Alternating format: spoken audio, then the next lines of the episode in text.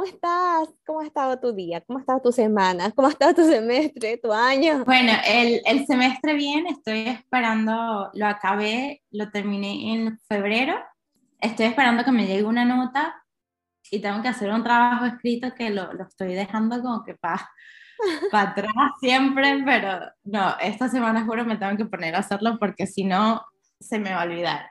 Ese sí, pero bueno, ya, ya terminé el semestre, entonces estoy ahorita en vacaciones y al mismo tiempo planeando mi boda.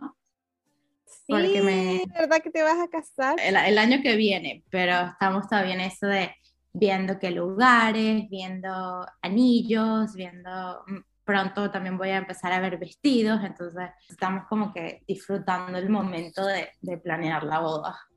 Y no Ay, que todo el mundo como que, ya, dinos dónde, cuándo, y nosotros como que todavía no sabemos, estamos buscando. ¿La quieres hacer acá? Sí, sí, vamos, vamos a hacerla en Alemania. Este, va a venir más, va a ser más como familiar, vamos a, uh -huh. invitar pues a la familia.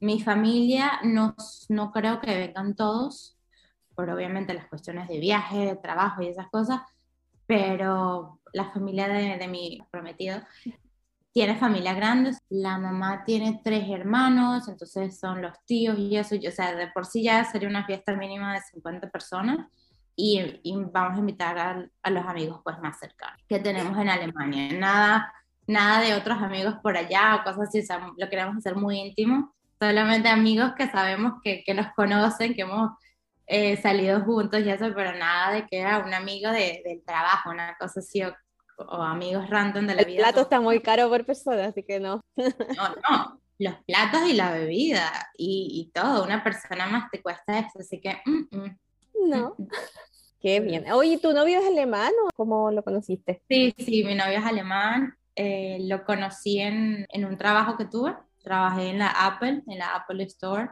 aquí en ah. Berlín. Y sí, él, él, también trabajaba y yo empecé ese trabajo pues sabiendo cero de, de, tecnología. Pero a mí me agarraron, yo creo que en ese entonces no habían tantas mujeres, o sea, como que las mujeres no se atrevían a, a postularse a un trabajo en la Apple por ese mismo miedo de que Ay, es, tecnología, es tecnología o software, esas cosas, yo no sé. Pero yo me postulé a toda vaina.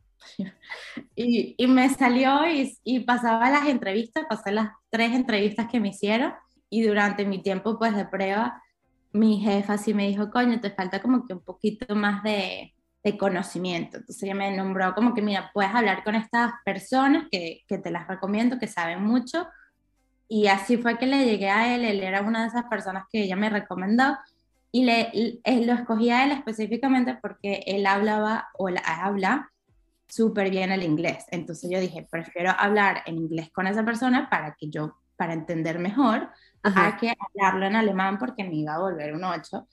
Entonces lo, le dije a él y me empezó a explicar todas las, las, computadoras y todas esas cosas y nos dimos cuenta que vivíamos como que en, el misma, en la misma zona eh, de Berlín. Después como que ah, vivimos como cinco minutos en autobús, a dos paradas de autobús y ahí nos uh, íbamos. Ay, ahí se iban del trabajo a la casa, de la casa al trabajo. Sí, exacto. Entonces así fue y, y y bueno, ya tenemos, vamos a cumplir ahorita en marzo seis años juntos. Y al fin se decidió a ponerte el anillo. No, se tardó, se tardó. O sea, yo, yo, ya yo estaba como que ya el tercer año le decía, mira, mi amor, ¿y el anillo para cuándo? O sea, como, mira, a mí me vas diciendo lo que tú quieras, porque yo no me voy a seguir con esta guachafita. O, o seguimos, o hacemos la formalidad o no. Yo le decía, mira, mi amor, si usted me dice que no, yo me busco a otro. O sea, pues, sí, yo estuve en algunos momentos bastante intensos con eso. Pero no, me sorprendió mucho cuando, cuando él me, me, propuso matrimonio, me, me, hizo la pregunta, porque yo, obviamente, este tema estaba todo en mi cabeza, pero fue justamente dos días, tres días antes de empezar mi máster y yo estaba muriéndome de los nervios, estaba súper estresada porque estaba dejando el trabajo, o sea, estaba reduciendo mis horas de trabajo, iba a empezar un máster, algo nuevo, iba a ser otra vez en alemán y en inglés, con gente nueva, en, la, en plena pandemia, o sea, estaba súper estresada que ese tema pues se uh -huh. me olvidó. Hicimos una excursión eh, a unas montañas cerca, cerca de, de, de, Berlín y yo le dije, coño, vamos a hacerlo para, como que para distraernos, sí. porque después no, yo no voy a tener tiempo como de tener vacaciones. Entonces nos fuimos un fin de semana, tres días, y en plena excursión estamos ahí viendo, nos perdimos en esa excursión que hicimos.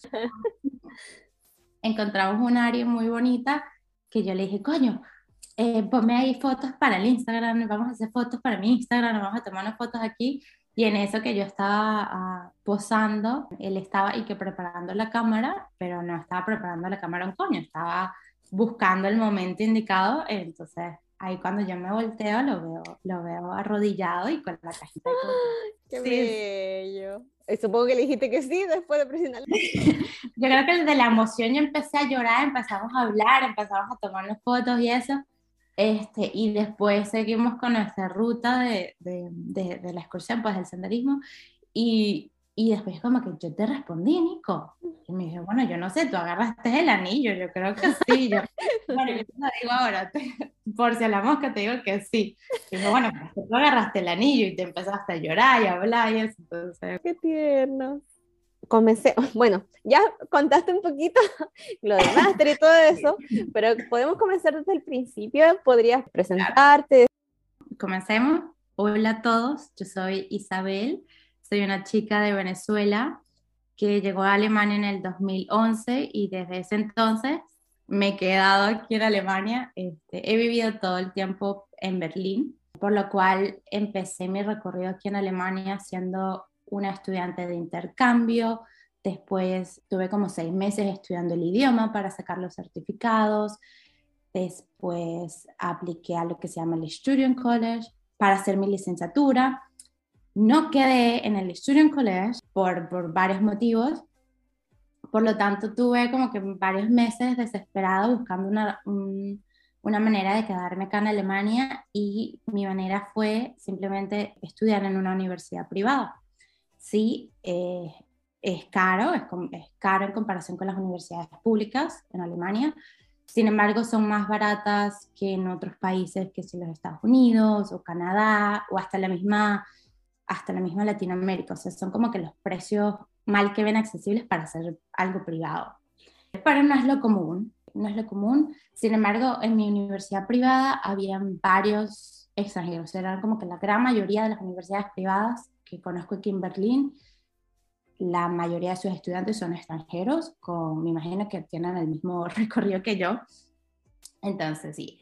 Después de eso, eh, empecé a trabajar durante tres años ya en Berlín, en el área del marketing, que fue lo que estudié. Y bueno, nada, mi plan era como trabajar un año, dos años y después ya empezar con mi máster, pero llegó el tema de la pandemia, lo cual me dio fastidio, la verdad, eh, postularme durante la pandemia porque no quería estudiar, hacer el primer semestre, pues todo online. Por eso como que lo retrocedí un poco. Nada, entonces el año pasado eh, decidí eh, postularme a un máster acá en Berlín en la universidad que se llama HBEA. En inglés creo que es School of Business and Law. me postulé en esa porque la verdad me parecía mm, súper interesante porque ofrecían másters tanto en inglés y en alemán o simplemente una mezcla de los dos. Entonces eso fue lo que yo dije, nada, me voy a postular acá, em, a ver, a intentar. Y pues la verdad que, que sí resultó. resultó que ya, ya terminé mi, mi primer semestre y ahorita estoy disfrutando mis vacaciones hasta abril, que ya comenzaría pues mi segundo semestre. Este, y la verdad que ha sido una experiencia súper encantadora. He aprendido, he crecido, he mejorado mi, mi, nivel de idioma, tanto en alemán como en inglés. He hecho nuevas amistades. Eh, la verdad que, que se los recomiendo a todo el mundo prácticamente, y más pues en esta universidad en la que lo hice yo pues. Me encantó el resumen que hiciste porque de verdad has pasado por demasiados procesos, visas. He pasado, he pasado por un montón de visas eh, todo mi pasaporte está como que cada dos años tenía una visa nueva, pero ya justamente el año pasado, eh, no sí, al principio del año pasado me, me dieron mi residencia permanente, lo cual también me, me quitó un peso de encima, porque ya con esa visa permanente pues podía trabajar y estudiar puedo estar sin hacer absolutamente nada, o sea, es como que más seguridad para, para un extranjero, porque si estás estudiando, si tienes la visa de estudios es prácticamente solamente para estudiar. Y después de tener una visa de estudios, después que hayas culminado tus estudios, puedes aplicar una visa de trabajo directamente, pero ese trabajo que tú lo tienes que hacer tiene que ser relacionado con lo que tú estudiaste. Entonces, ahí en esa parte no hay mucha flexibilidad, entonces ya al tener la residencia permanente es como que puedo trabajar en lo que quiera sin, sin ese estrés de que ¡ah! me van a quitar la visa o cosas así. Entonces, la verdad que sí, un estrés menos. Sí, genial, genial eso. Tú llegaste a Alemania por primera vez como estudiante de intercambio de tu, no sé cómo le dicen ustedes en Venezuela, colegio, secundaria, preparatoria, como bachiller. Ah, ustedes le dicen bachillerato, ok. También va, se entiende. Llegaste el 2011 como estudiante de intercambio de tu bachillerato terminaste el bachillerato, el colegio en Alemania entonces. No, lo terminé en Venezuela. Lo ah, terminé, el, el, colegio, todo lo terminé en Venezuela y a los meses me vine a Alemania. O sea, para los venezolanos, lo que yo hice mi año de intercambio se le dice calentar pupitre. O sea, yo iba a la escuela a sentarme y a calentar la silla. No sé si, no sé si tiene doble sentido en otros países, pero... Sí, nosotros decimos también calentar el asiento, o sea, no haces nada, solo estás ahí existiendo. No está.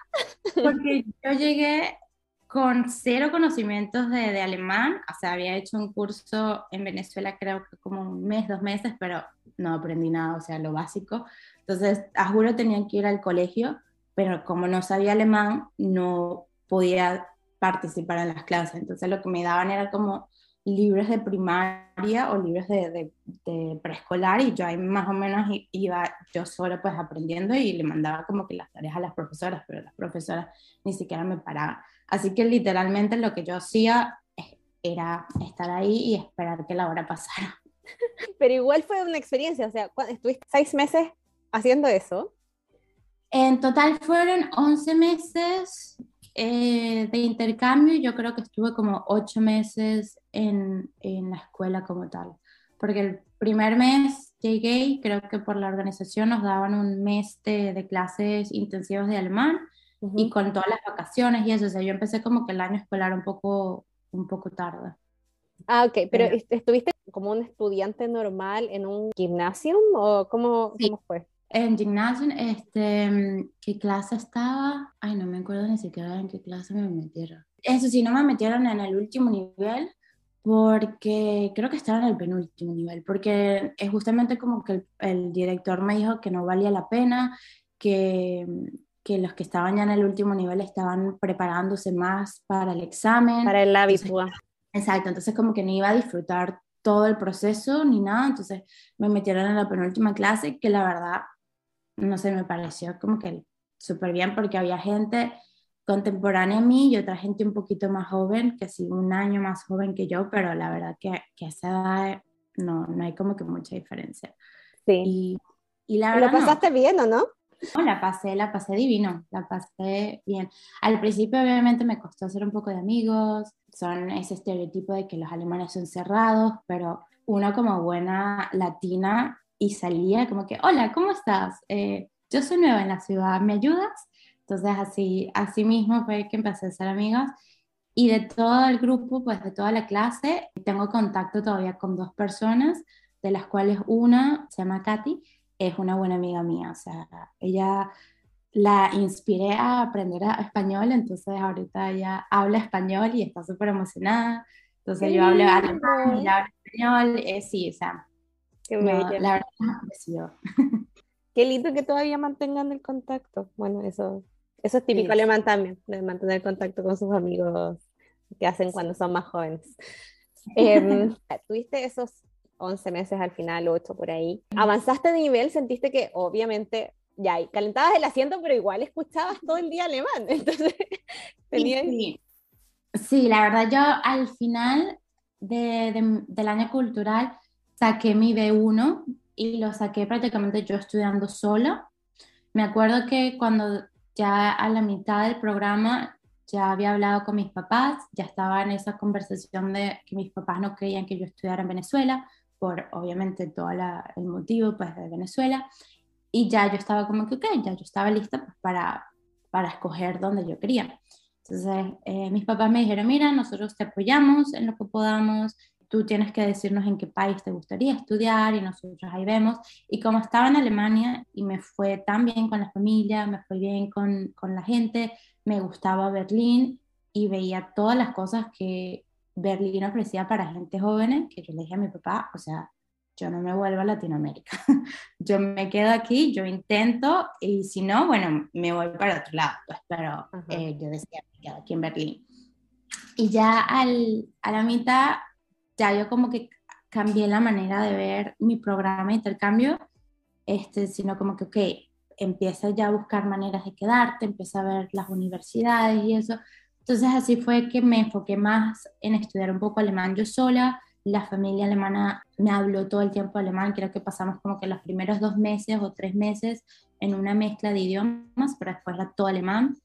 Tuve dos hermanitos, y el más pequeño se puso durante mis 10 meses a ser mi profesor y me corregía, porque yo la tenía como que, leer cuentos, y me corregía tanto la pronunciación que me, que me molestaba, porque yo decía como, pero yo no puedo ponerte la CSHT juntos, o sea, yo no, yo no sé, y él como que, no, tienes que hacerlo otra vez y otra vez. Entonces, entonces me, me, ayudaron a sacar el, el B1 y pues ya con eso ya más o menos sabía pues el camino que tenía que hacer, después sacar el B2 y, y eso, pues me, me, fui ya orientando en, la, en, los últimos meses de mi programa, ya cambiando la, la manera de ver y de decir, ok, me quedo aquí, eh, tengo que buscar todas las maneras posibles para aprovechar el tiempo, porque después estando en Venezuela era pues prácticamente imposible eh, buscar casa o buscar universidad o escribir en correos y esas cosas. Claro, entonces terminaste este año de intercambio y luego dijiste que hiciste seis meses de idioma alemán, también lo hiciste en Berlín en una escuela para llegar al B2, o ¿qué, qué nivel te pedían para el Student College? El, en ese entonces, en el 2013, 2012, que fue cuando yo apliqué, estaba entre el, un, entre el B1 y B2, porque no había tantas, no había tantos extranjeros, entonces me recomendaron que hiciera hasta el B2 y pues eso fue lo que hice. Estuve esos seis meses estudiando, pero en realidad fueron tres meses que me vine otra vez a Alemania, justamente a Berlín, por, con la visa de turista, después me devolví a Venezuela a sacar todos los papeles y después volví otra vez tres meses. Entonces hice como un periodo de, seis meses súper, sí, como bastante juntos, creo que tres meses en Berlín, después tres meses en Venezuela y otra vez como que lo hice súper rápido. Y con eso sí, ya empecé a sacar el, el, B2, que era lo que me pedían para la universidad. Y ahí me di cuenta, porque como yo aprendí alemán sola, me di cuenta de que, de que no sabía todo. Toda la parte me la sabía. O sea, yo sabía decirte oraciones porque me las aprendí de pie de la letra, pero no sabía que era acusativo y dativo. Entonces me volví un 8 cuando ya empecé a ver las clases de gramática porque yo decía, ay, no, qué horror. Qué pasado es este idioma. Llegué al B2, oficialmente llegué al B2, este, presenté el C1 y no lo pasé porque me faltaron cinco puntos, cinco, cuatro puntos. O me faltó absolutamente nada para pasarlo. Y me acuerdo que yo cuando me dieron el, la hoja de, decir que no pasaste y que cuánto, cuánto acumulé en la parte de lectura, escritura y eso, te lo juro que eran pocos puntos que yo le decía, pero yo puedo repetir esta parte, te lo puedo hacer porque son pocos puntos, o sea, yo les lloré, yo les lloré al Guten Institute y decía, mira, pero es que en serio, es una, lo que me falta es nada. Y después ya dije, ah, no, que la de ella. Como no me la pedían en ese momento, este, yo pues me olvidé y yo dije, ay, no, yo voy a seguir aprendiendo alemán en la universidad o yo sola, pero no, creo que me quedé como que en una mezcla de B2, C1 ahí todo, todo mezclado. ¿Volviste ya definitivamente para hacerlo del estudio en College con una visa de estudiante que obtuviste en Venezuela o cómo fue? Porque dijiste que habías venido como turista primero. Sí, exacto. Estuve esos seis meses que estaba como con turista, esos tres meses que te permitían. Después de, de, haber sacado el B2, me regresé a Venezuela ya yo estaba, o mis papás ya estaban traduciendo, uh, legalizando todas todos los documentos y eso, y ahí apliqué a la visa que se llama, no me sé exactamente el nombre, pero es algo como buscar eh, universidad o estás aplicando a universidades. Pero en esa visa te daban 18 meses para que tú en esos 18 meses encontraras universidad, entraras a una universidad. Si no entrabas a una universidad en esos 8 meses, pues te jodías prácticamente. Y con esa visa te daba también para seguir estudiando alemán. Entonces, em, exacto, yo llegué ahí, que fue cuando, cuando empecé a hacer el C1 y eso, obviamente, como les dije, no lo pasé, y al mismo tiempo ya estaba viendo todo el tema de, de UNIASIS, eh, de las universidades, ya había mandado, eh, apenas llegué, ya había mandado como que mi, mi, postulación a las universidades y como que a los, diría yo, como a los meses me llegó pues la, la invitación para el examen para entrar al Student College. Y de ahí también otra cosa, otro error que tuve eh, fue que yo me preparé sola. Yo me preparé sola y del área de, alemán yo me sentía confiada, pero del área de matemática la verdad que sí me costó porque em, es una matemática avanzada, o sea, no es una matemática que nosotros los venezolanos vimos durante el colegio, sino como que se ve en los primeros años de la universidad. Entonces, obviamente, yo no tenía ni la mínima idea de, eso. Y busqué un profesor privado que me explicara más o menos, pero igual, imagínate, explicándome mi matemática en alemán. Horrible. nunca, fue mi, nunca fue mi favorita, pero tampoco fui tan mal, o sea, promedio. Promedio. Había cosas donde, wow, las hacía fáciles y había otras cosas como que, ¿qué es esto? O sea, no lo entiendo. Pero ahí tú postulaste al curso, ay, se me olvidan los nombres de esos cursos, pero el curso de economía y todo eso, ¿no? Exacto. Entonces, mi examen era, ay, ahorita la verdad no me acuerdo, pero sí tenía alemán, eh, matemáticas y puede ser que tenía también un poco de inglés. Ah, ok. Igual, en la parte de inglés como no, no tenía, no, no tenía problemas. Entonces, nada, presenté la prueba, me preparé yo sola, presenté la prueba y obviamente, otro mini fracaso que tuve, no quedé. Porque en ese entonces, no sé si ha cambiado, pero en ese entonces no era una cosa de que tú pasaras, si pasabas el examen, pues entrabas. No, era, hay que pasar el examen y las personas que tengan la mejor nota entran. Entonces, cuando yo hice el examen era en la Universidad Técnica de Berlín, fue en un auditorio, mínimo éramos 100 personas en ese día y habían dos fechas para tomar ese examen, entonces era mínimo, no sé, oh, mucha gente. Y el grupo para entrar, no me acuerdo, pero era mínimo, o sea, no todos íbamos a entrar. Entonces, presenté el examen, di lo mejor de mí, ah, y como a los meses también llegó la notificación, por favor, eh, vayan a la universidad para ver si pasaron o no. Y bueno, yo veo, ah, pasé el examen, sigo viendo la, la lista, ta, ta, ta, ah, no entré. Subo la mirada, veo toda la lista, pues que seguía para arriba y obviamente habían mejores notas que yo. Y bueno, nada, no quedé. Y al final yo dije, bien, porque em, yo sabía que no iba a ser, no saqué la mejor nota en alemán y tampoco obviamente en matemáticas, pero bueno, o sea, tuve tuve dije, nada, di lo mejor a mí. Pero ya la visa se me estaba acabando. Entonces estaba ese, ese momento donde, ¿qué coño hago para quedarme aquí?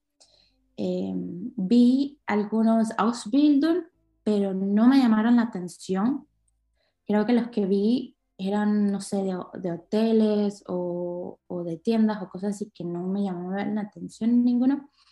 Y empecé a buscar universidades privadas que habían varias que simplemente me aceptaban. O sea, no, te pedían Student College, entonces. No me pedían el Student College, me, me pedían una certificación de cierto nivel de inglés que ya yo la tenía y me pedían como que un examen entrante pues de la misma universidad. Entonces nada, yo empecé a aplicar y encontré creo que dos. Fui a una para informarme y no me gustó, o sea, no me dio como que buen feeling.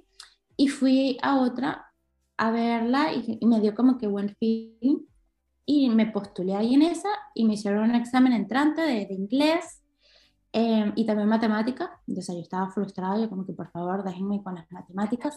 Y nada, pues entré en esa y me, me llamó también la atención porque en esa universidad privada podía hacer dos carreras, o sea, al final de todo podía tener dos diplomas, podía hacer, si, si alargaba un año más la carrera, podía sacar la equivalencia o el diploma alemán, y si lo hacía cuatro años, sacaba un diploma eh, gringo, o sea, un diploma de los Estados Unidos, ah, porque la universidad es, es una universidad gringa de los Estados Unidos que, bueno, tiene sede, tiene sede en Berlín y, y en otras partes de Europa. Entonces eso me llamó la atención porque dije, nada, si, si no me va bien en la Alemania, tengo este título de los Estados Unidos y bueno, me voy a los Estados Unidos o me voy a otro lugar. Y nada, pues entré a, Business, Business Management, enfocado en el área de mercadeo, porque había eh, de gerencia, mercadeo o finanzas y me llamó pues la atención. Las universidades privadas en general son mucho más caras que una universidad pública alemana. ¿Cuánto tuviste que pagar? Sí, bueno, tú haces prácticamente un contrato con la universidad, entonces tú fijas ya un precio y tú puedes escoger si lo quieres pagar todo de una o por mes o por semestre. Entonces yo elegí pues pagarlo, bueno, mis papás, mejor dicho, por, por semestre y dependía de cuántas clases tú tomabas. Entonces, si metía, no sé, cinco clases, era lo más caro y a que metiera dos clases o vea dos clases. El semestre a mí me costó, a ver, entre los 2.000 y 4.000 euros el semestre, o sea, seis, los seis meses. Pues. Yo tenía un aproximado de entre cuatro o cinco clases que veía. Entre 2.000 y 4.000 euros por semestre. Ok. Qué suerte tuviste que tus papás podían pagarlo. Mis papás, me, mis papás me ayudaron, mis papás me dijeron, mira, nosotros te ayudamos en lo que podamos. Me ayudaron en la parte de, de la universidad, pero yo sí pues tenía que, que buscarme la vida, pues. O sea, buscar casa, buscar trabajo, eh, todas esas cosas, era como que yo pues. Bueno, ahí tenías la visa de estudio, entonces podías trabajar 20 horas semanales. Sí, sí, no, yo empecé, yo empecé a trabajar las 20 horas semanales todo el tiempo. O sea, yo apenas me dieron esa visa y vi que podía trabajar, empecé a buscar trabajo como loca y encontré trabajo y, y nada, o sea, no paré. O sea, no tuve ningún momento donde no trabajé porque decía, tengo que, que mantenerme, porque obviamente es un gran privilegio y es un honor que mis papás me hayan ayudado y no los quería defraudar porque es, dinero grande, ¿no? Entonces decía, nada, lo, lo, voy a intentar yo trabajar, hacer todo para no pedirle más dinero a mis papás, porque para mis papás también fue eh, difícil pues pagar, pagar los estudios. Entonces estuve todo el tiempo trabajando y, uff, la verdad que, que sí tuve varios meses, especialmente cuando era mm, la época de exámenes y eso, o sea, que, que no, no tenía vida social. O sea, tú me preguntas a mí de, de los clubs en Berlín y te sé pocos. No había tiempo para eso. No tenía tiempo, o sea, era ir a las clases en la mañana hasta las tardes, dependiendo de mi horario, y después directamente trabajar. Y después llegar en la noche a la casa a estudiar, a, a leer los capítulos, hacer las tareas y esas cosas. Y los fines de semana, el sábado también me tocaba trabajar. Entonces son ocho horas máximo que trabajaba los sábados. Y después de estar trabajando, no me daba, no me daba la energía como para salir a un club. Porque una cosa que yo terminaba de trabajar a las 7 de la noche y para salir de fiesta aquí en Alemania, por lo menos en Berlín, no es una cosa que vas a ir a las 10 de la noche, o sea, empiezas a las 12 de la noche, o sea, y ya yo esa hora ya estaba dormida. Me imagino con todo el cansancio semanal. A mimir. Sí. Te iba a preguntar también sobre tus clases. ¿Eran en alemán y en inglés? Porque como te hicieron una prueba de inglés eh, también. Era todo en inglés. Ah, esta, carrera fue totalmente en inglés, el bachelor Así que después de eso me volví un 8 otra vez con el idioma porque empecé a mejorar mi inglés y empecé a olvidar mi alemán. Pero también estuve bien porque mientras trabajaba, en el trabajo era todo el tiempo alemán. Entonces, más o menos lo, lo practiqué en el sentido pues de, de leer y de hablar, porque trabajé, trabajé como vendedora. Trabajé los primeros dos años de mis estudios en Calcedonia, medias, bikinis y eso. Y la verdad que aprendí mucho. Ahí me solté, ahí me solté mi alemán y empecé a hablar y que la gente ahí vea si me entiendo o no. Y después de mis, después de los últimos dos años de la carrera, apliqué a la Apple y fue ahí pues cuando, cuando me cambié y eh, hasta los momentos ese ha sido pues el mejor trabajo que he tenido yo como estudiante. O sea, me, la paga ha sido muy buena, la gente es muy abierta, este, te dan beneficios por ser estudiante, o sea, fue una maravilla. Ahí también trabajaste como vendedora entonces. Sí, como vendedora, specialist se llama, pero es prácticamente Bueno, y ahí tu novio te enseñó toda la parte técnica para que vendieras más todavía. Sí, no, ahí también fue una historia, es que yo como latina, y tú dices vendedora, yo me ponía mis faldas con mis medias, me maquillaba, o sea, lo, para, para vender, ¿no? Y todas las demás eran como que, pero ¿por qué no te pones en zapato de gomas o en pantalón? Yo como que no te molestan los zapatos y yo, no, mi vida, yo estoy bien. Y vendía con eso. Yo, estoy, yo estoy, en modo vendedora, así que no, no me voy a andar poniendo zapatillas. Sí, Pero bueno, al final sí me, sí me puse los, los zapatos de gomas y ya como que dejé de, me dejé influenciar o alemanizar en ese sentido, pero sí me acuerdo que al principio yo era súper coqueta yendo ya a vender, pues. Entonces, me daba la risa el, choque cultural, porque la, ellas se molestaban, o sea, no se molestaban, pero se quedaban como que, pero porque tú vienes tan arreglada. Y yo, vas de fiesta después. Y yo, no, mi amor, yo voy aquí a vender. ¿Pero influenciaba eso? ¿Vendías más? ¿o no? la verdad, no me acuerdo, o sea, yo, no, no, en, en la Apple no había como, no había esa competencia del que vendía más este, pero sí, o sea, yo todas mis veces, todos los días yo vendía una computadora, una cosa, o sea, y si yo no sabía, pues yo le decía, mira, señor, váyase allá, hay un pocotón de hombres que saben más de tecnología, o sea, no me sé, pero si necesitan otras preguntas técnicas, vaya, con, vaya para allá. Y ahí ya terminaste tu carrera, hiciste al final cuatro años para tener el diploma de Estados Unidos también, por si acaso. El diploma, sí. Entonces hiciste tres años de bachelor alemán, entre comillas, y un año más para obtener el diploma de Estados Unidos. Al final era el mismo, el mismo bachelor, era como Business Management, Marketing. Sí, al final, al final, exacto, al final es lo mismo, simplemente tienes un título de que eh, es válido en los Estados Unidos o tienes un título que es válido en Alemania sí. Una doble titulación al final Exacto. Pero hacer esa doble titulación era más dinero y más tiempo. Entonces yo como que no lo voy a hacer. ¿Para qué? es así si me sirve un título internacional y si puedo trabajar en Alemania después, este, porque voy a gastar más dinero y tiempo. O sea, Ay, al final no lo hiciste, ¿o sí? No, no, al final solamente saqué el, el gringo, el título americano bueno, te titulaste de este bachelor y eh, comenzaste ahora una búsqueda de trabajo, pero ya en el área de marketing, ¿cierto? Exacto, sí. sí. ¿Cómo fue ese proceso de búsqueda de trabajo al salir de la universidad? Me pareció fácil porque en la universidad tenía que hacer pasantías. Entonces ya al encontrar pasantía, hice mi pasantía creo que fue tres meses tiempo completo y justamente en esa empresa, al final yo les pregunté que si me podían o que si estaba la opción de que ellos me contrataran tiempo completo. Y ellos dijeron, sí, nos gustaste, nos pareciste que diste un buen resultado en, las tareas que te pusimos y eso, entonces vamos a, a darte el contrato completo. Y yo, obviamente, maravillada porque me, me, quitaba ese estrés de estar otra vez como que empezando desde cero a buscar trabajo. Y, así fue mucha gente eh, también de mi universidad que casi todos hicieron pasantía, todos quedaron o le ofrecieron eh, una oferta de trabajo en el lugar donde hicieron su pasantía. Entonces, como que... ¿Esta pasantía o práctica era, te la exigía la universidad o era simplemente que ustedes... Que... Ah, ok, era obligatoria. Ah, sí, exacto, no las veían. Ah, súper. Y te quedaste tres años trabajando en eso, dijiste al principio. Sí, todavía, todavía trabajo, todavía trabajo ahí.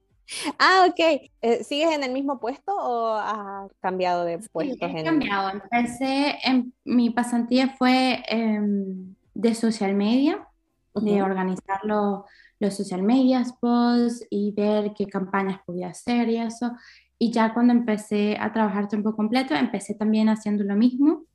Y poco a poco em, me fui como que creando mi propia posición, pues porque es una empresa mediana. Entonces hay como, no hay departamentos o no hay esa jerarquía. Y me dieron pues la flexibilidad, me dijeron, mira, hay muchas áreas del marketing que todavía no las cubrimos, si tú quieres, si estás interesada, pues tú puedes aprender, learning by doing, los vas haciendo, entonces ahí me dio mucha libertad de, de explorar las diferentes áreas del marketing, o sea, empecé, como te dije, con la social media y al final dije, ok, está bien, pero esto es algo que no lo quiero hacer para toda la vida, entonces empecé a explorar eh, hacer publicidad, después empecé a hacer SEO, después un poco de analítica y ahorita estoy como que una mezcla de todos. Pero sí, eso fue lo que me gustó de, también del trabajo que me dieron, esa libertad de probar muchas cosas, pero al mismo tiempo no, no tengo como un jefe que sea de marketing como tal, lo cual yo a aprender. O sea, somos un equipo que todos estamos como que al mismo nivel y todos estamos intentando muchas cosas, pero no tenemos un jefe que me diga, no, mira, ya yo hice siete campañas anteriormente y ya yo sé que si haces esto te va a dar mejor resultado. No, no es un startup porque tiene creo que 20 años, sí. Pero es súper familiar, es máximo 50 personas, 60. Ah, ok. menos, menos de 100. Entonces todavía es como que un, es una compañía ya establecida, pero como por ser familiar es, sigue estando como que muy pequeña. Ay, pero súper. Entonces sigues ahí. ¿Y qué te llevó a decir, quiero ahora hacer una maestría, me quiero especializar en, no sé en qué estás haciendo en la maestría, aquí no lo dijiste porque no lo anoté. Bueno, le he dicho, estoy haciendo una, una maestría en, marketing management, porque como te digo, he estado probando diferentes áreas del marketing y me llamó mucho la atención la parte del performance marketing o toda la parte de analítica. Entonces justamente busqué un máster que me ofreciera mínimo algunas clases de esos temas como para yo aprender más. Mi motivación para hacer el máster fue simplemente el hecho de que de no haber quedado en una universidad pública en Alemania, entonces era como que fracasé en eso, entonces necesito, obviamente si no fracasé, pues, pero no, no logré la meta A que quería, sino logré la meta B, entonces quería como que intentarlo otra vez y fue ahí cuando dijo que voy a intentarlo otra vez en unas universidades para obtener un título alemán. Y empecé a aplicar, empecé a ver todo el área de, de los másters aquí en Berlín, porque obviamente no me quería ir de otra ciudad, sino quedarme aquí. Y vi otra vez que muchos másters en Berlín son de universidades privadas también. Entonces decía, no, no quiero, no quiero, no tengo dinero, no lo voy a preguntar a mis papás otra vez, no, no. Este, hay muchas, hay muchas y hay muchas ofertas también en inglés.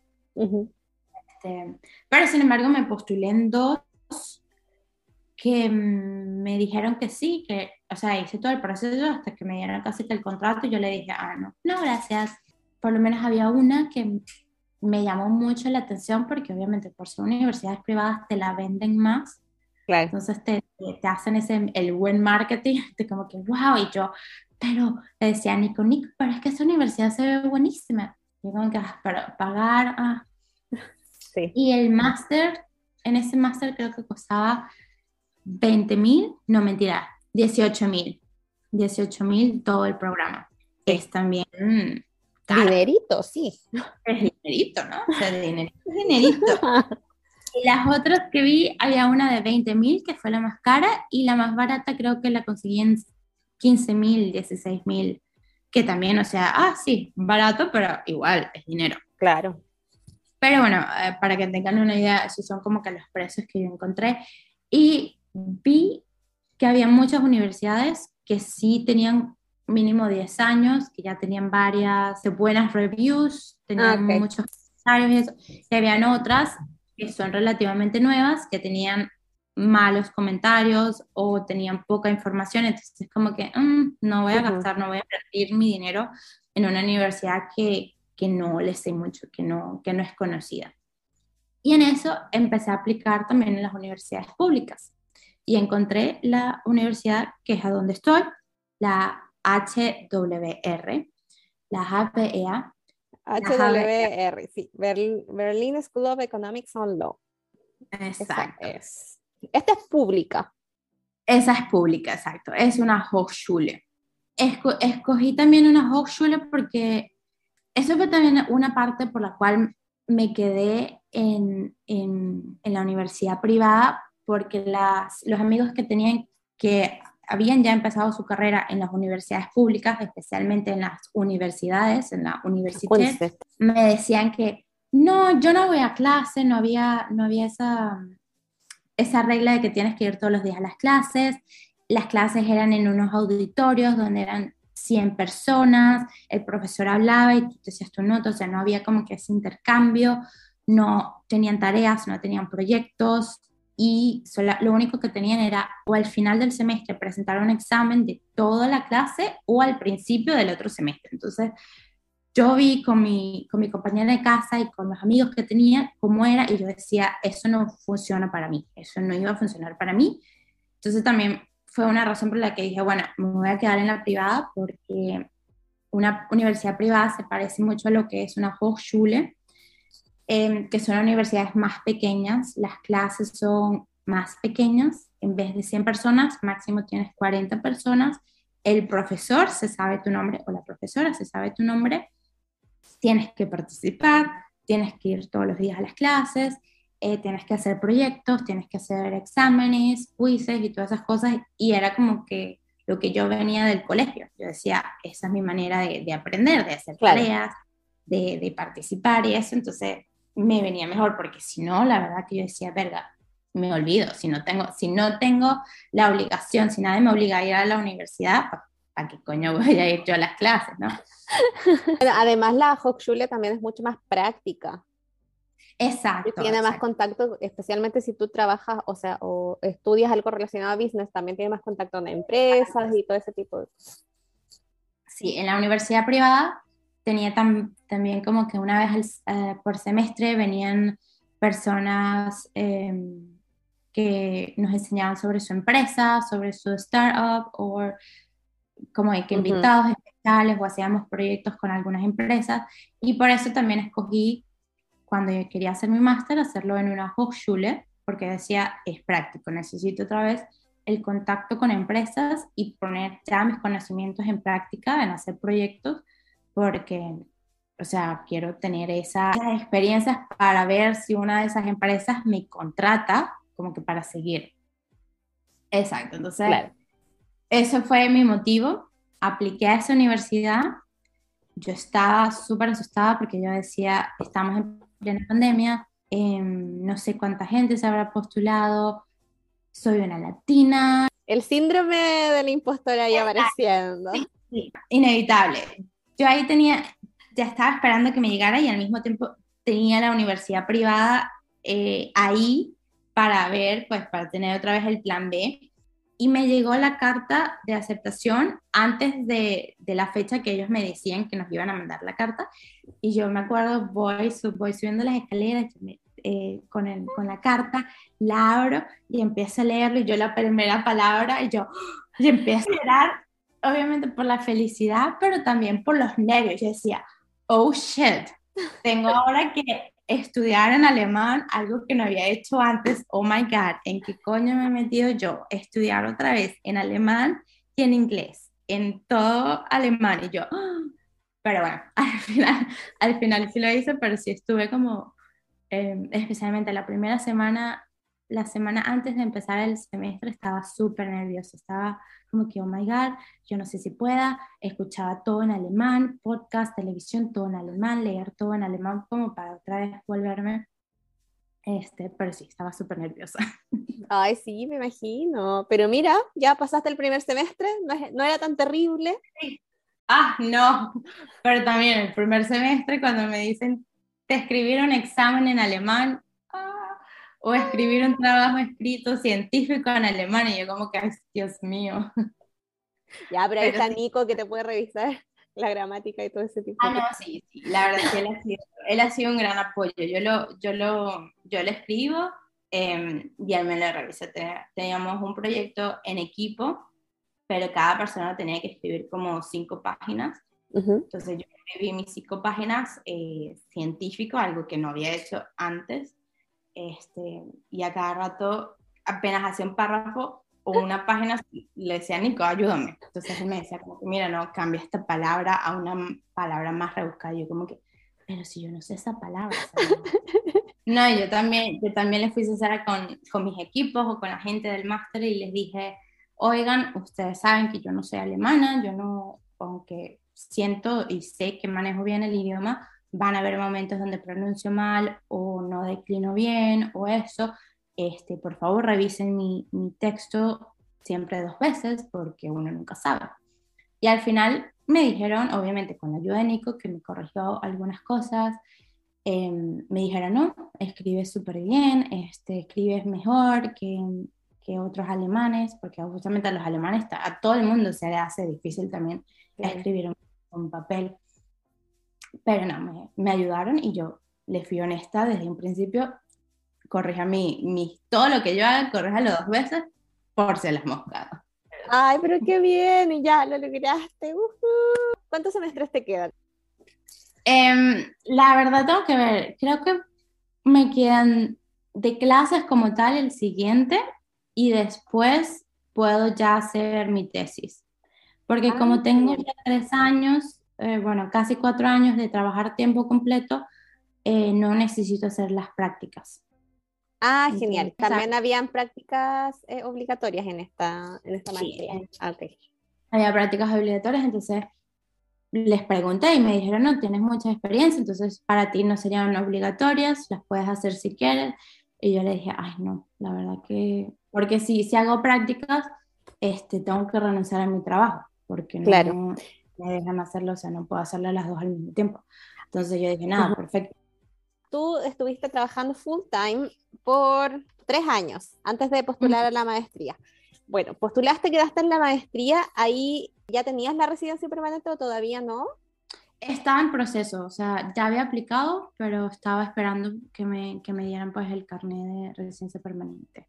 Ah, ok, porque ahí tengo la duda, uno con, con, visa de estudios puedes trabajar máximo 20 horas semanales, entonces cuando te pasaste a estudiar de nuevo en la, en la universidad... Ah, Reducir. Ah, ok. Sí, pero esa ley de, de, trabajar 20 horas no es solamente para los eh, latinos o extranjeros, claro. Es, es, para todo el mundo, o sea, los mismos alemanes. O sea, los mismos alemanes también, si tienen el estatus de, de, estudiante. de estudiante, las mismas universidades te dicen, mira, te recomendamos que trabajes 20 horas porque es lo, lo que se puede, pues, es como que lo está permitido. Obviamente, hay alemanes que trabajan un poquito más o un poquito menos, pero eso también aplica a los alemanes. O se les recomienda también a los alemanes. Sí, máximo 20 horas por semana también. Otra cosa que te iba a preguntar es respecto también a esta residencia permanente, porque yo creo que es importante mencionarlo. Incluso ahora creo que se levantaron un poco de requisitos, como que ya no son tan exigentes en la cantidad de años, pero ¿cómo fue tu proceso? Hay varias hay varios caminos para obtener la residencia permanente. El camino que yo hice fue el más largo, porque em, si estudias en Alemania, sea una licenciatura o un máster, y lo terminas en Alemania, después puedes aplicar a la visa de trabajo.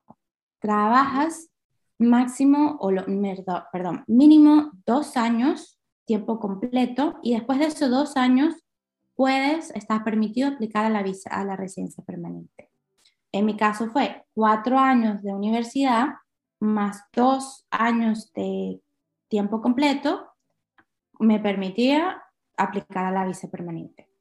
Em, conozco mucha gente que han hecho un máster, que son dos años normalmente, encontraron trabajo en Alemania, dos años trabajando tiempo completo y con cuatro años viviendo en Alemania, pudieron optar por la residencia permanente y se las da la residencia permanente que yo tengo es solamente para Alemania, o sea, soy residente permanente en Alemania.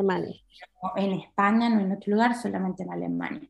Y es lo que quiero, estar seguro en Alemania. La verdad que es un alivio grande porque con la visa estudiante, eh, mientras yo estaba haciendo mi licenciatura, tuve que ir mínimo tres veces. Entonces, aunque los documentos que te piden ya en la segunda y tercera vez son tontos porque son como que repeticiones de la primera vez. Pero no te eh, pidieron una segunda, por ejemplo, cuenta bloqueada y ese tipo de cosas. La primera vez sí me la pidieron, la segunda y tercera mm, en teoría me la pedían, pero como estaba trabajando, eh, no les importó. O sea, me dijeron, mira, lo que tú ganas está bien y has vivido todo este tiempo sin tener tu cuenta en cero, entonces no me pedían tener esa cantidad de dinero. Ellos me decían, no, mira, mientras estés trabajando y estés ganando y te, te, puedas mantener, perfecto. Y obviamente yo ahorraba lo más, lo más que podía. O sea, yo no salía, como te digo, o sea, yo no tuve mucha vida social, que sea en clubs, porque es que me daba dolor. Yo no quería pagar, no me acuerdo los precios, pero que sí, 10 euros por una entrada y después de entrar en el club pagas 4 euros por una cerveza o 3 euros y una cerveza no te basta, o sea, claro. te tomas dos. Este, yo, o sea, yo intentaba como que salir lo menos posible o que sea un evento súper especial o algún evento de la universidad o cumpleaños de amigos y así, pero no salía todo el tiempo de fiesta. Eso también fue un choque en la universidad privada porque la gente que estaba ahí tenía mucho dinero para pagarla. Entonces había como que los que tenían mucho dinero o las personas como yo que trabajaban, que estaban luchando cada centavo para pagar e-, esos estudios. Entonces había como que, no, mira, yo tengo que trabajar. Y salía otras, otras em, chicas, o sea, ay, no, yo me voy este fin de semana para París. Y yo, ah, chévere. Que te vaya hoy, van a la, hoy van a la universidad con el carro y yo caminando ahí con mi mochila. Había como que mucha diferencia. Entonces, pero bueno, yo, yo, la verdad que no le paré mucho y, y seguí. O sea, yo tenía mi meta clara, decía, me tengo que quedar no quiero, no quiero volver a Venezuela, no quiero ir a otro lugar, tengo que hacer todo lo posible para quedarme aquí en Alemania. Y lo lograste, qué linda historia. Por buenos momentos, malos momentos, me imagino. Sí, tengo, tengo muchos, muchos errores, de la verdad que mucha gente puede aprender de mí. O sea, yo le digo, yo les digo ahorita a la gente que quiere hacer una licenciatura, mira, si quieres aplicar a un student college en una ciudad grande como Berlín, Hamburg, eh, tienes que estar en cuenta que tienes que dar lo mejor de ti, ser una de las mejores notas, pero si te vas a una ciudad más pequeña, vas a tener más chance de entrar, algo que yo no pensé en ese momento, porque si fuera ido a una ciudad eh, más pequeña, a un pueblito, era, iba a ser mejor.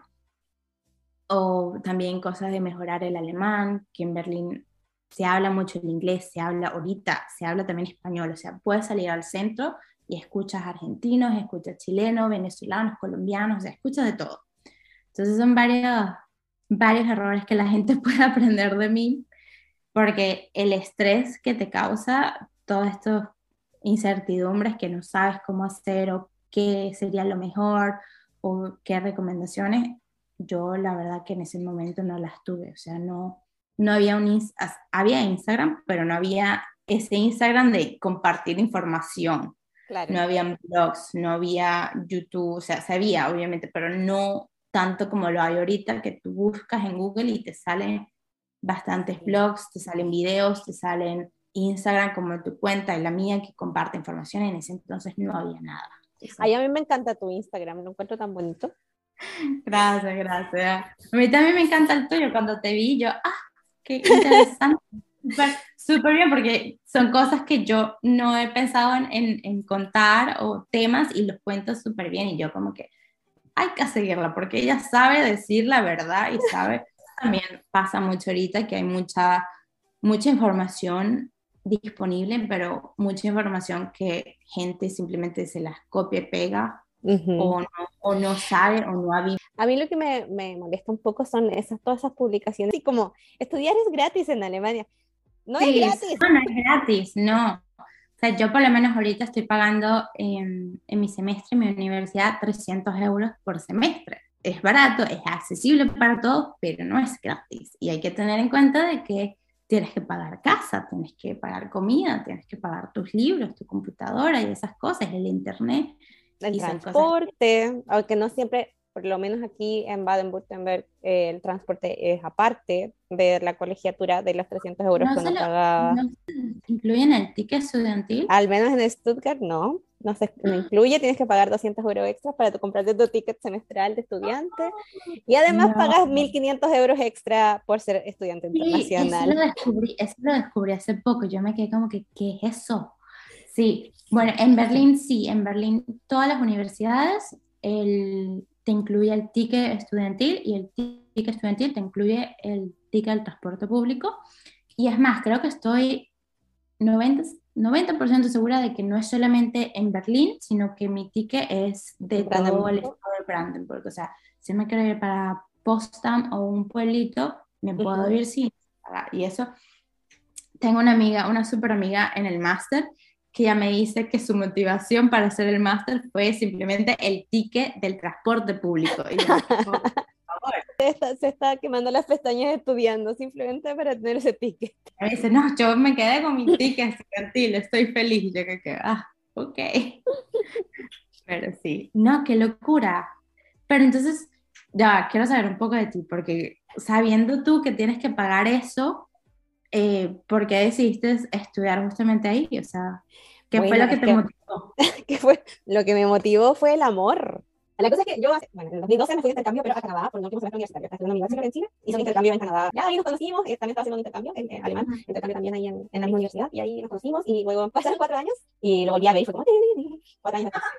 Y ahí ya, y ahí decidimos que, bueno, había que darle una oportunidad a esto porque ya dos veces que han pasado así como en la conexión fue como, ya, bueno, hay que hacerlo. Pues ya, esta vez hagámoslo bien, vamos a vivir juntos, no sé qué, y, y, tú haz lo que quieras hacer porque yo quería estudiar acá porque era más barato. Esto porque claro. más barato. Estudié desde Chile a toda la universidad y todo eso, uh -huh. y quedé, y ahí ya me vine simplemente en 2018. Ay, no, súper bien, y ¿no? Sí, y él era, estaba en eh, Múnich en ese momento, trabajando, pero me dijo, si es que tú trata de buscar ninguna universidad en el sur, porque me dijo, no me da muy a Berlín.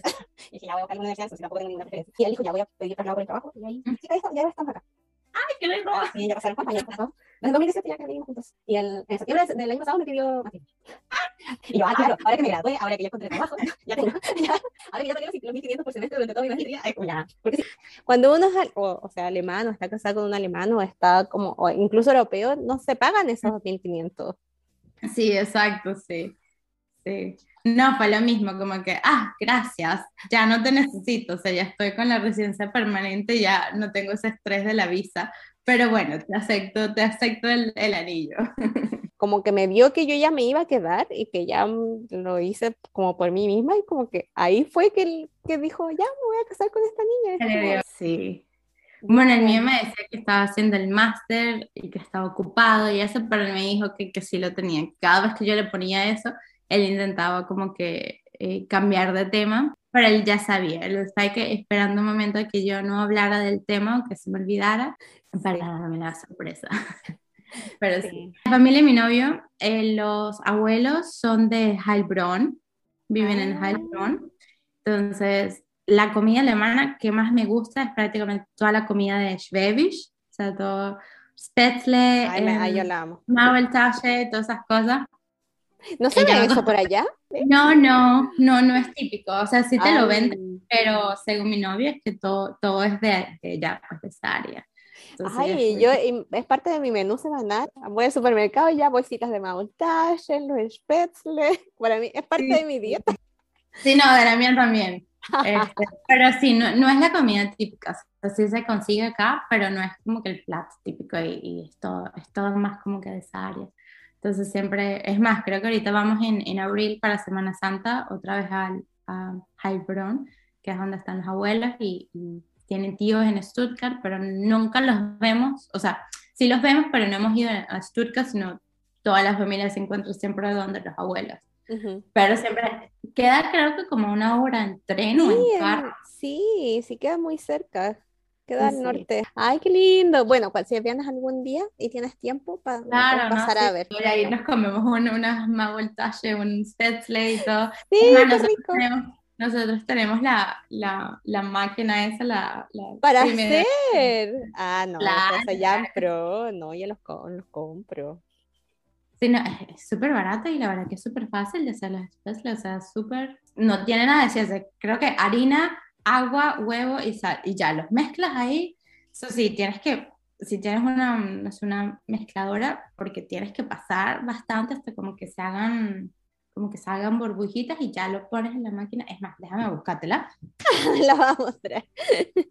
Sí, yeah. esa misma, es como para moler papa, pero es para versiones Exacto, para acá está, sacar los juguitos, entonces cortas pero son geniales, me encantan. Son sí, no, yo soy, yo soy creo que de, de, toda la área de Alemania, creo que esa parte, toda esa parte de Schwäbisch, eh, estoy como que más, más de ese estilo. Aunque vivo en Berlín, pero estoy más de la comida y, y de algunas palabras. Creo que ellos le agregan como la, la le. Es le, ya, todo con él, sí.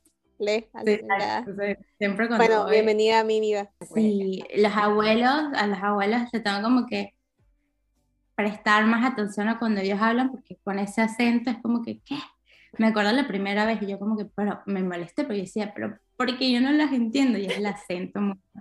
Y a la mamá también se le sale a veces, em, porque la mamá habla un Hochdeutsch, o sea, normal, que se le entienda, pero apenas habla o apenas está la abuela ahí, eh, la mamá cambia, cambia. y empieza a hablar el dialecto y yo como que ya vaya, vaya, señora, por favor, porque no, no entiendo. Sí, me pero sí. Tenía más preguntas, pero siento como que me gustó mucho la conversación, así como, como quedó, quedó como un poco de todo. Sí, bueno, hemos hablado de varios temas, la verdad. Sí, como has estado tantos años ya acá, yo siento que, que ya te ya eres alemana. Bueno, no, no sé sí, ya, ya soy una Kartoffel, sí, ya soy, ya soy una papa alemana, la verdad. Porque es que yo me fui de Venezuela, o sea, mi, llegué a Alemania también. De 17 años, exacto, y ya tengo 28. Y sí, yo la verdad que me, me desconecté mucho también de, de Venezuela. Sí, exacto, me deprimía y la verdad como yo tenía, tengo que hacer todo lo posible, las mejores notas o pasar las clases, buscar trabajos, nada como que eh, mente sobrevivir a Alemania hasta tener la visa permanente. Entonces me desconecté un poco de Venezuela. O sea, toda la música de reggaetón que escucho son son súper viejas, o sea, no sé nada nuevo. Sí, y así también me quedé con el vocabulario. A veces hablo con mis amigos y les digo cosas y ellos como que, wow, tengo años sin escuchar esa palabra. Y yo, ok, la uso todavía, este, no sé cuáles son los nuevos vocabularios. Sí, por eso también es un, un tema, este, por lo tanto, también una de las razones por las cuales hice mi página web, Lieblings Criolla, y mi... Eso mismo te iba a preguntar ahora, ¿cómo nace la idea de documentar tu vida en Alemania y abrir esta cuenta y todo? Porque no, porque no había en ese entonces, no había. Em, y la empecé hace años, pero era como que no le paraba mucho la atención. O sea, mientras estaba en la universidad, publicaba un post como que cada cierto tiempo, pero ya empezar a trabajar tiempo completo le dije, wow, sí le voy a, a darle más énfasis a eso. Y empecé a darle y empecé a ver todo el potencial que había y toda la, la información que hay que a mí me fuera encantado saber para no cometer los errores. Entonces yo dije, voy a ayudar en lo que pueda a la gente, a orientarlos, a contarles pues en ese sentido mi vida.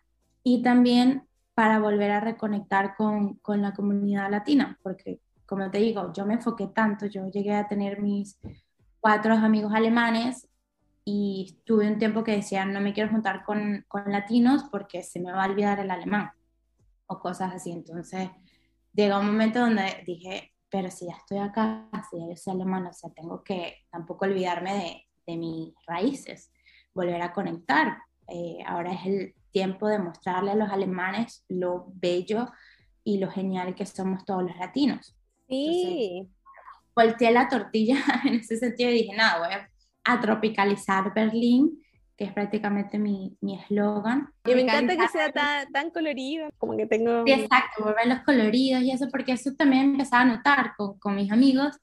Y es como que, no, vamos a salir en dos semanas. Y yo, pero vamos a salir a caminar. Hay que un poco espontáneo, esa felicidad o bailar o esa positiva.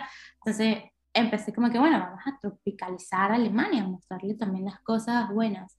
Porque siempre, cada cierto tiempo, me encontraba con unos alemanes que tenían los estereotipos de, de Latinoamérica, de que todos son pobres, de que todos no tienen dinero, o que los que emigran a, Alemania tienen mucho dinero. Y yo les digo, mira, no, la verdad que hay de todo tipo.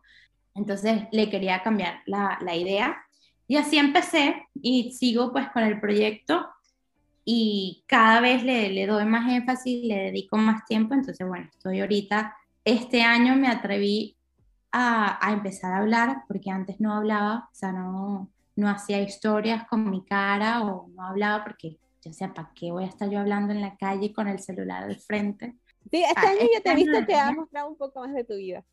Sí, este año dije, ay, no, mira, ya, ya voy a compartir mi historia, em, voy a empezar a hacer live, ya he hecho como tres live. Empecé ayer, tuve, em, participé en la conferencia Deutsche Fest.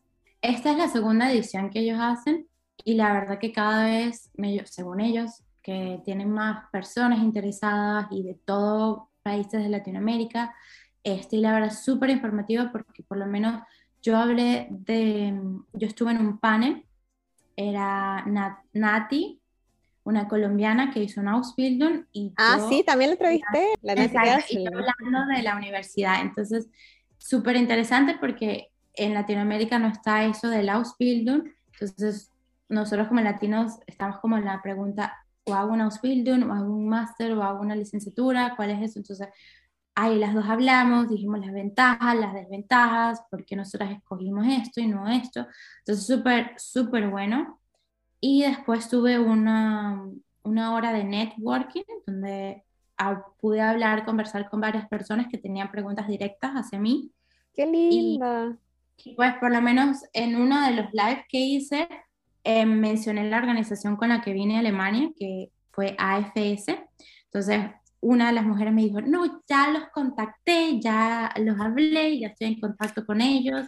Entonces, como que les fue súper bien porque al compartir mi historia se dieron cuenta de todas las cosas que yo hice, de las organizaciones, de mi proceso. Entonces, mucha gente aprende y es como la que digo, aprenden de mis errores. Ya saben para la próxima no cometer lo mismo que yo. Se ahorran estrés, se ahorran dinero, se ahorran eh, visa, se ahorran tiempo, entonces súper valioso y totalmente recomendado. Sí, es genial, es genial lo que estás haciendo también, Isabel, a mí me, me, encanta. Siempre como que tratas de conectar gente, entonces eso me gusta mucho. Y bueno, esperamos, esperemos que sigamos en contacto entonces para hacer más colaboración. Claro que sí, vamos a ver si, si a muchas personas les gusta este podcast. Sí, sí, podemos hacer una segunda opción de, de seguir hablando de varios temas, porque wow, o sea, o sea, que hay de mucho. De, de, ciudad, de comida, de, de, todo. Pues, Podemos hablar también del tema de la boda, pero ya después que, que me case para poder dar toda la información bien y, y contar todo el... Pero sí, ya lo pueden seguir en mi Instagram. Ya estoy empezando como que a compartir varias cosas. Tengo que ver acá es que nosotros pues lo queremos planear para el año que viene. Entonces queremos ya reservar el día para empezar a buscar eh, local, venue y todas esas cosas. Pero la verdad que eso, eso, es otro mundo. Tengo entendido que por lo menos aquí en Berlín puedes hacer eso eh, seis meses antes, de antes. Entonces no lo puedes hacer como un año antes. Sí, son seis meses nomás. Exacto, y nosotros queremos como que, bueno, empezamos ahorita un poco en todas las cosas menos la fecha y el local porque no lo podemos hacer ahorita. es una cosa que, que, no le entiendo, o sea, cómo los alemanes pueden hacer una boda, así son de, de sosos, de, de, secos, de sin sabor. que en seis meses ya tienen. Exacto, en, en, seis meses pueden hacer una boda, en, en Venezuela, verga, un año, porque con toda la, la música. Eh, el fotógrafo, el DJ, las flores, todas esas cosas. Exacto, y no es una cosa que tú vas y contratas el primero que ves, o sea, vas viendo cuál se adapta más a tu presupuesto y a tus gustos y disfrutas pues todo el momento de, de planear una boda, pero acá es como que, no sé. Otra historia que te puedo contar rapidito, que, que la voy a también decir dentro de poco otra vez, porque em, tenemos una boda de unos amigos alemanes que nos invitaron justamente en el 2020 y, la boda como tal va a ser este año porque bueno, por cuestiones de COVID. Pero antes nos habían invitado a otra boda. Y yo súper emocionada, yo diciendo, wow, primera vez, boda alemana, ya empieza la temporada de bodas, ta, ta, ta, y yo voy el día de la fiesta yo me voy a la peluquería, me hago mis uñas, me hago mi pelo, me hago mi maquillaje, me compro vestido, o sea, no sé cómo sea en Chile, pero en Venezuela una boda es el evento. Es. Entonces yo voy súper... Y mi novia me dice, pero ¿por qué coño vas a una, a una peluquería a hacer eso para una boda? Y yo le digo, ¿qué es eso? O sea, ¿por qué no? Dice, pero es que vas a ver que vas a estar más vestida que los demás. Y yo le decía, no, no creo, Nico, es una boda. es un evento. Y de hecho, ya hecho. Llegué a la fiesta, a la, a la iglesia, y yo era la más maquillada, la mejor. O sea, yo obviamente como latina, me sentí incómoda por cinco minutos porque dije, vergación, esta gente no se arregla, esta gente con zapatillas, con, con vestidos que ese tipo de quinceañeras o cosas así horribles. Pero después dije, ay, no, mira, yo gasté mi dinero, yo estoy guapa, así que... Pero fue, fue también un choque porque yo me arreglé mucho y me di cuenta de que las, mis demás amigas o los conocidos estaban súper sencillos. Hasta la misma novia estaba linda, pero el maquillaje fue súper sencillo. Entonces yo, cuando fui al, al, maquillador, era una persona alemana y me maquilla y yo le dije, no, esto pareciera como si yo me lo fuera hecho. O sea, es muy natural el maquillaje, yo necesito que mis ojos resalten. Y la, y la pobre mujer, pero es que yo no puedo. Yo le digo, écheme más, écheme más, póngame más. Y, y ella me dice, pero es que en Alemania se acostumbra a hacerlo natural. Y yo digo, mira, mi amor, yo no te estoy pagando para que tú me hagas un maquillaje natural. O sea, no, no puedo. Y fue así, pues. Pero bueno, eso fue un choque que ya también le estoy empezando a decir a mis invitados. Miren, señores, va a ser un evento, así que pónganse lo más guapo posible, porque no quiero a nadie con zapatillas, o sea, mujeres ahorita con zapatillas. O zapatillas te las acepto, después que bailes bastante, pero al principio cero. Ay, sí, bueno, yo he ido a distintos tipos de bodas, depende también del estilo de los novios y normalmente te ponen el código de vestimenta, pero he ido a unas demasiado sencillas y he, ido a otras que yo me he puesto mis cosas de gala, me, me, he hecho, pero yo no, no voy a peluquería ni nada de eso. Mi pelo es tan grueso cuando voy a peluquería alemana siempre se me desarma el peinado porque como que los productos que usan es como, uh, normalmente cuando voy a cualquier boda ahora ya me aliso el pelo y listo porque no hay otra forma, no, no sé. los, alemanes no están acostumbrados a nuestro tipo de, de peluquerías, a nuestro tipo de arreglos que queremos. Pero bueno, poco a poco lo vamos tropicalizando. sí. Vaya a la peluquería, por favor, maquíllese. y también, y, después le pongo, esta es la playlist que vas a escuchar durante la boda, apréndete las canciones para que las digas. Un video de YouTube mostrando los pasos, una cosa así. así bailas merengue, así bailas. Con reggaetón, pero, pero sí, un poquito de merengue por lo menos. Me encantó conocerte, Isabel, qué lindo. Bueno, ya, ya, Seguimos en contacto. Y ahora sí, yo creo que hay que cortar, pero, pero sigamos en contacto, sigamos conversando. Gracias, gracias a ti por tu tiempo, por esta invitación tan agradable, por, por darme la oportunidad de contar mi historia y también por conocerte virtualmente, me encantó. Y bueno, nada, este, síganme en mis redes sociales y sigan a, sigan a todo el mundo para poder aprender y informarse y nada, estamos entonces en contacto. Y muchas gracias a ti, Isabel, por ser parte de este podcast. Estoy muy feliz de haberte conocido. Te mando un beso. Chao. Chao.